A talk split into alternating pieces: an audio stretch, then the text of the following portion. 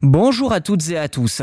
En France, l'autoroute A10 en région parisienne sera bientôt le théâtre d'une vaste expérimentation. Un consortium dirigé par Vinci Autoroute mettra en place un protocole de test pour deux technologies de recharge dynamique pour poids lourds, à savoir la recharge par induction et celle par rail, permettant aux véhicules de se recharger en roulant.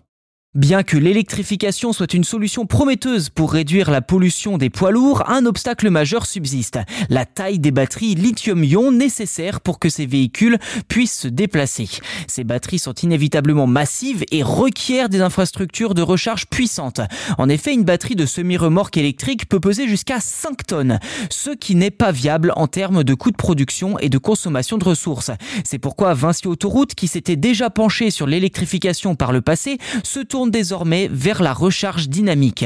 Concrètement, les camions pourront se recharger pendant leur trajet. Cette expérimentation d'envergure aura lieu aux alentours du péage de Saint-Arnoux avec deux tronçons distincts destinés à tester les deux technologies de recharge. La recharge par induction fonctionnera de manière similaire à celle des téléphones, mais les bobines magnétiques responsables du transfert d'énergie seront intégrées sous le bitume. Ainsi, en roulant au-dessus, les batteries des camions se rechargeront. Quant à la recharge par rail conductif, elle suit le même principe à la différence que les camions seront physiquement connectés à la route pour maintenir la charge de leur batterie. Les essais débuteront en septembre 2023, d'abord sur piste fermée avant d'être installés sur des tronçons de la 10. Cela permettra d'évaluer l'efficacité de ces technologies de recharge à grande vitesse avant que Vinci ne les déploie progressivement sur l'ensemble du territoire. Dans sa globalité, l'expérimentation durera 3 ans et représente un budget total de 26 millions d'euros.